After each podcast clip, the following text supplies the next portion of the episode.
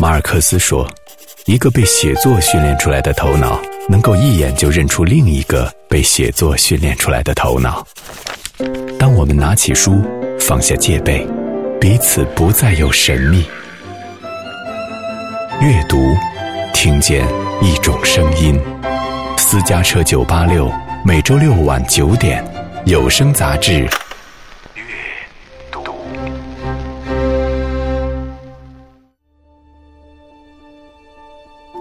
一本追溯古典、怀念生活的书，在我眼里，这些资源不光仅仅是一个自然风光，它也是我们的美学资源、文化资源、精神资源。一本唤醒记忆、修复感官的书，审美趣味决定着我们要什么、不要什么，反对什么、拥护什么，以及我们将来的生活未来的样子。从一些自然的细节开始，从那些曾经来过却告别的风物开始。从某种意义上来讲，我觉得不光是一个环保的问题，而是保卫生活的问题。所以我觉得关怀力很重要。所以我比较喜欢鲁迅那句话嘛：“无数的人们，无穷的远方，都和我有关。”对话王开林，阅读古典之殇。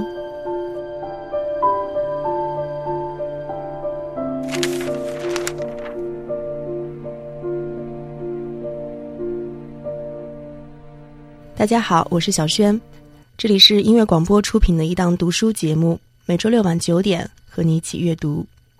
今天要谈论的这个作者这本书，似乎是对匆忙人世的一种提醒。读完之后，我会真正的开始想念一朵花，想念儿时的上学路，想念大江大河，甚至是迎溪而出、暮溪而归的生活。先来说一说这位作者王开林。像我这般年纪的八零后，我相信很多人在学生时代就应该读过他，因为他的文章经常会出现在新语文课本和各类的高考语文的试题中。后来知道他，又是因为我的职业，他是央视不少新闻栏目的编导，包括那一档让柴静名声大噪的《看见》，还有《社会记录二十四小时》等等。在做新闻之外，王开林写过很多书。用他的话说，那是一种在工作之外找回尊严的方式。他写过散文随笔集《精神明亮的人》《激动的舌头》等等十余部集子，作品收录在了数百种中外选集当中，当然也包括今天我们要谈论的这一本《古典之殇》。有机会我们可以再聊一聊《精神明亮的人》。嗯，这是一本很好的书。我记得特别清楚的是，当时我看到其中的一篇叫做《爬满心墙的蔷薇》，是他读康巴乌斯托夫斯基的《金蔷薇》的有感，文字非常的漂亮。它是一篇很好的导读文章。后来就是根据这篇文章，我就去读了《金蔷薇》。其实你会发现，不论是之前或者是之后的写作，王开林都有一个很大的主题，那就是唤醒我们对周围一切的诗意的理解。这种感受力从童年时代就应该开始，甚至对往后生活也是最大的馈赠。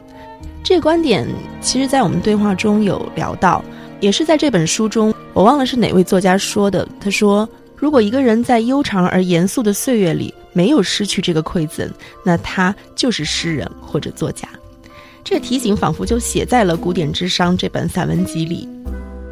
王开林说：“尤其对工业时代的人和现代教育，尤其对二十一世纪的我们，沉溺于物理和实用，荒疏了自然、哲学和诗歌，从而远离生命真相和本体意义的人，这些感悟就是对他们的一种提醒。”在《古典之殇》的序言里，王开林写下了约翰列侬的一句话：“当我们正在为生活疲于奔命的时候，生活已经离我们而去了。”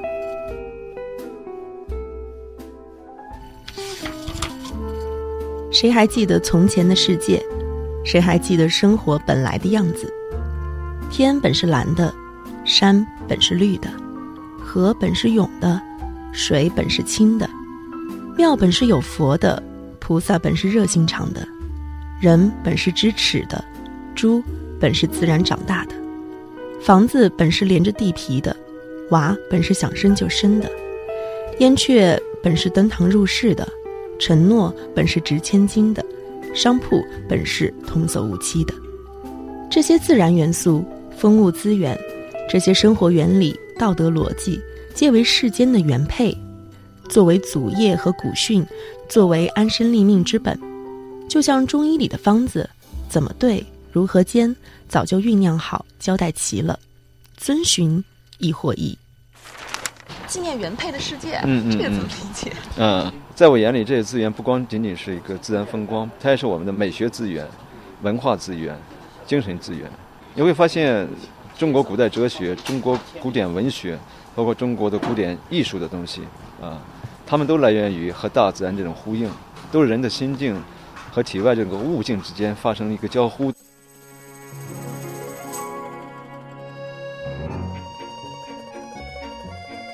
王开林的文字里有疗救和期待，我想这一定与他多年的新闻记录有关。我记得我们聊到做新闻的时候，他就经常说关怀力很重要，他决定了一个作家的格局。他非常喜欢鲁迅的一句话：“无穷的远方，无数的人们都与我有关。”就像他自己说的那样，文学是灵魂的农事，自古都是。他曾经给一档叫《社会记录》的栏目定位。想了两个词，叫良知和审美，而这两个词恰好就是我在他文字里感受到的一种很强烈的东西。在人类的世俗词典中，野地一直被视为生产力的死角和文明的敌对势力。的确，肉眼望去，野地杂乱无章，不承载任何生计资源和经济利益，所以人们一有机会就铲除它。像一个农民究见庄稼地里有杂草，不舒服就欲拔之，这称为文明的洁癖。该洁癖的后果就是我们的生活视线内尽可有精致的绿地、苗圃、植物园，却不容忍一块天然的野地。在阿尔多里奥帕德写著的《沙郡年纪》里有这样一段话：人们常常将土地和野地混为一谈，土地是玉米、冲石沟和抵押生长的地方。而野地是自然的性格，是自然的泥土、生命和天气的集体合身。野地不识抵押，不是各种机构，只有经济学家才会将物质的丰饶等同于富足。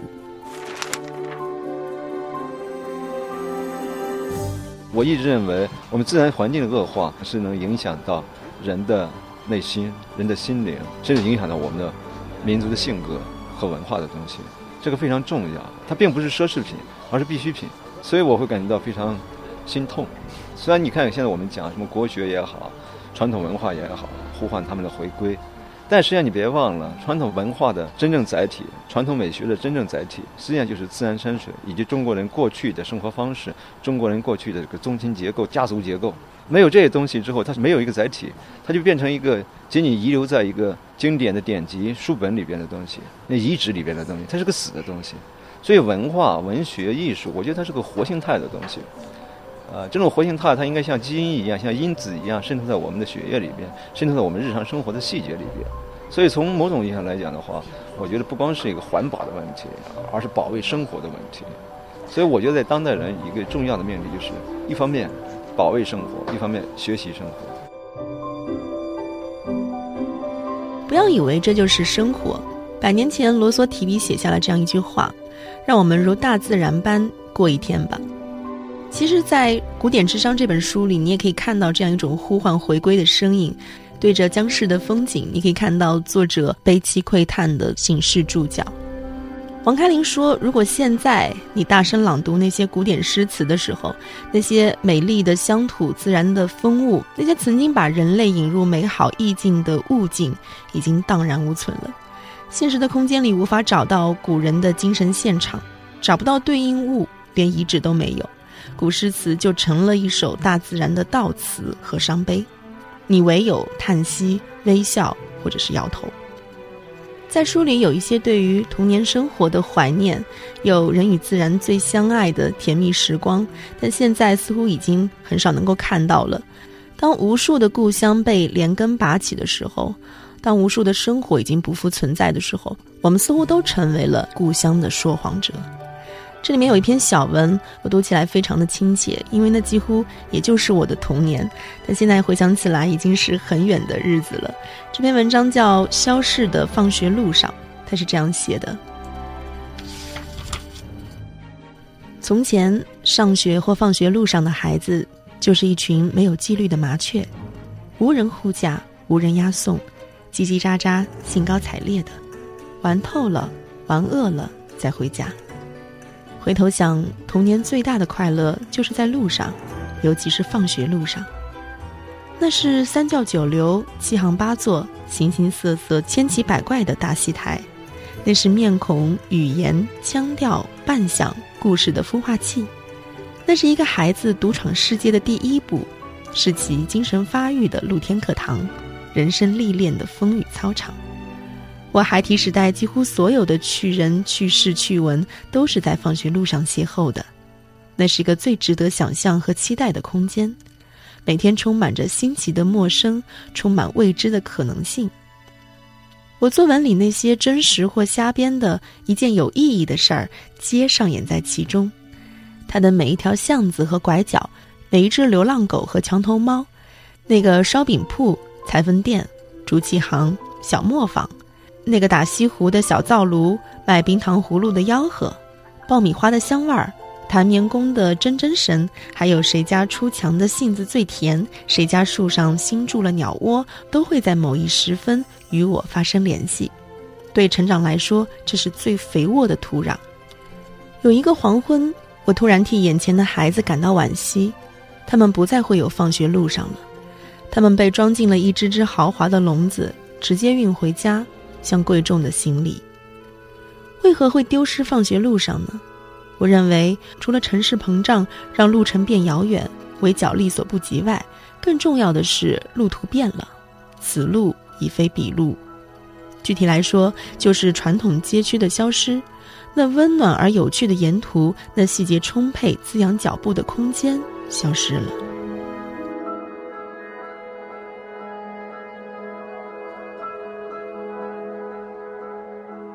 说我们回到家乡，其实找的是一种绅士感，嗯，因为我们在那儿生活生存。但这个传统的记忆，它是跟着生活走的。嗯，那现在的传播方式、生活方式发生改变了，那我们怎么再去回到从前？很让人尴尬的问题是从什么时候开始哈，现代和古代变成了一个矛盾对立的词汇了？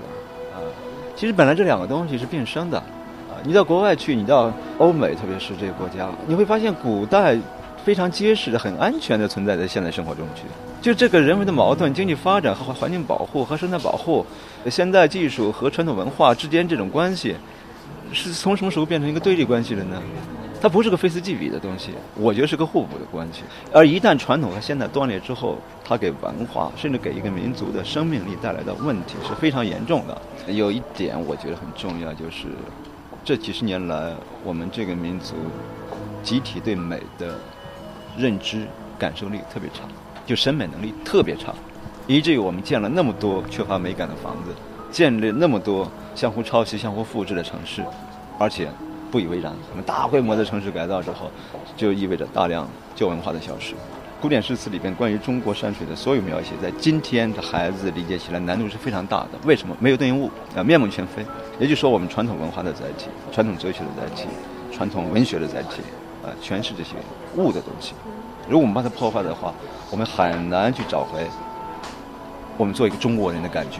如果没有这一层认知基础的话，爱国主义它就变成一个空洞的、虚无的、没有内容的，仅仅是表决性的词汇，变得没有力量，甚至变得虚伪。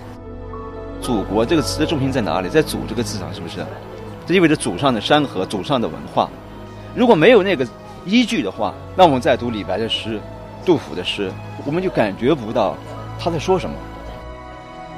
惠特曼说：“每当我遇到极为悲痛和苦恼的事，我总是等到夜晚，走到户外的星空下，以求得无声的满足。”我常常觉得，世人的烦恼也许太倚重人间逻辑，太在于文明和习俗编撰的游戏，太迷信那些鼓吹价值观和伦理观的生活小册子。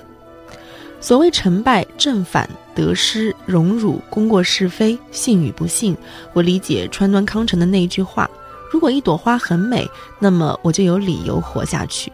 我觉得这个是跳出了人间世事框架的彻悟。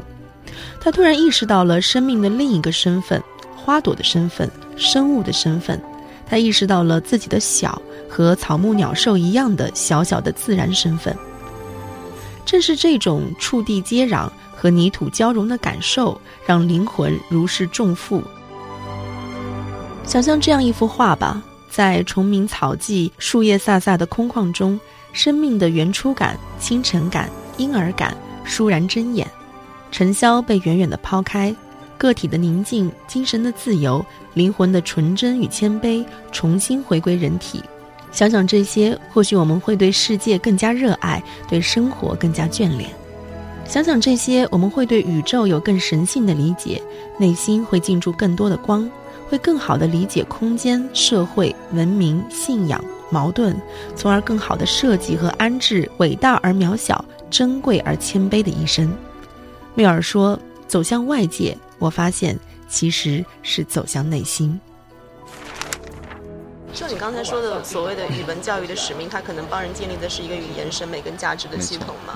那就是说，现在的教育它并没有担负起这样的责任。所以你有时候觉得，你塑造一代新人很重要，想改造一代老人有时候很困难哈。一个小孩子在很小的时候懂得了审美，啊，他的一生都会保持一个对美的一个认知能力，他知道什么叫美。那么我们就相信这一代人等他们成长起来以后，他们不会像他的前辈那样。审美趣味、审美水平、审美效果、审美质量，决定着我们要什么、不要什么，反对什么、拥护什么，以及我们将来的生活的未来的样子。其实，何止语文、地理、音乐、美术、生物、历史、哲学，哪一个不包含丰富的自然信息和生命审美？哪个不蕴藏着比词条、年代、人民、因果？正反更加辽阔的人文资源和精神风光呢？关键是看有无感受到他们，能否深情的领略并分享他们。如果连最初级的课堂都无法帮孩子建立起敬仰自然、尊重生灵、万物和平的精神路标，那么当他们进入成人序列后，那些坚硬的环保口号又有何用呢？影响一个人终身价值观的，一定是童年的记忆和感觉。那些最早感动过其心灵的生命细节。遗憾的是，我们的教育大多停留在逻辑说教和结论灌输上，而在最重要的审美和信仰方面做得远远不够，太缺乏审美习惯和信仰热量了。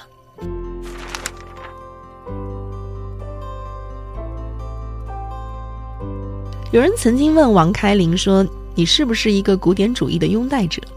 他解释说，之所以单独把对古典的怀念列出来，形成一本书，是因为我在某一个时代的某一个时间点上看到了这个时代的缺陷，提出了一个有倾向性的问题。反之，如果传统的东西对现代的文明形成了绞杀和围困的话，那么我也会试图维持另外一种平衡。对良性的优美时代，王开林有一个标准。他始终认为，傻瓜也能活得好好的时代，就是一个良性的时代，这是世界原有的一种诗意。那我们反过来问，我们设想一下，有的人可能会觉得说“诗意”这个词儿，那二十一世纪新的生活，它的诗意会不会有变化，就不一样了？对他们无法欣赏我们那一代的。是，其实我非常警惕的，也非常担心的就是什么？就是人为的搭建这种对立，一旦拥戴了古代的东西，就排斥所有现代的东西，这完全不存在。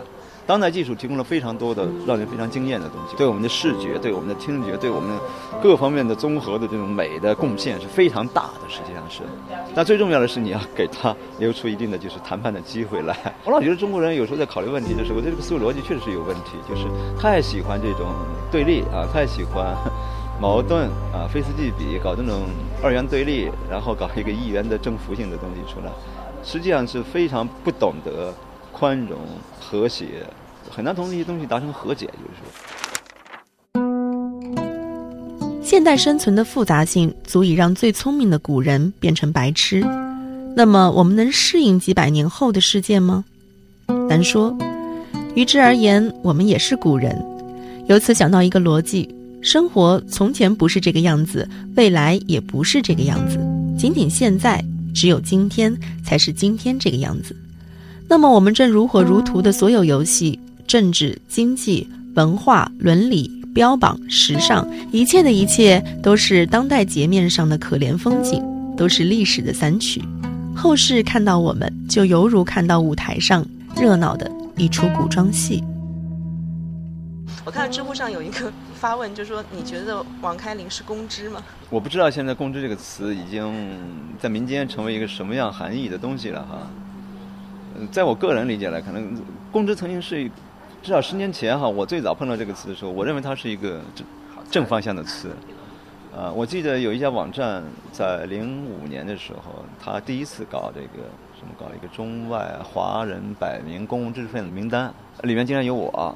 其实从零一年到零五年中间，我五年我没写任何东西。我估计他是出于一个怀旧，出于对上个世纪末我那些作品可能在年轻人那代里面还有点影响。他是出于那样一个原始的记忆把我拉进去的。啊，还当时还有好多同事说，王老师，你看你都进入百名什么什么东西了？我说我不知道怎么评选出来的，我也知道后来好像公知已经成为了一个大众嘲笑的对象或怎么样，我不知道是因为我们自己有了这个集体记忆里边有了偏见，还是因为这群原有的公知做的太差了，以至于把这个词推向了反面啊啊！我认为知识分子确实应该有某种责任啊，就像我们说，在这个时代中，记者、教师。律师、医生，我觉得他们的责任比其他岗位上相对来讲更重要一些。一旦他们坏了，这个时代就不可救药。王开林在书上写：“任何一种物种的消亡，都等于一位亲友的故去。”我不知道现代人还有没有这样的不忍。在互联网的时代，各种工具都在不停地告诉我们将来的生活和未来的样子，打开了另外的一个前途。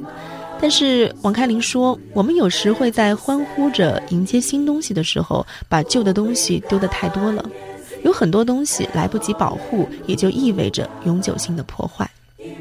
一个好的时代，它应该是最大限度的消解荒谬与悖论，在壮大人间的时候，不再奴役自然。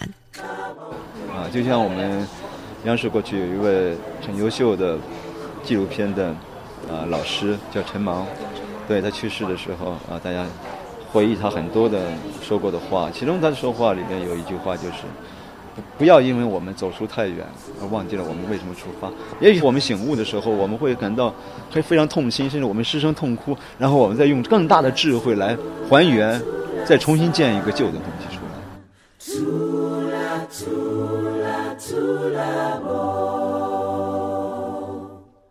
好，感谢收听本期阅读。下周见。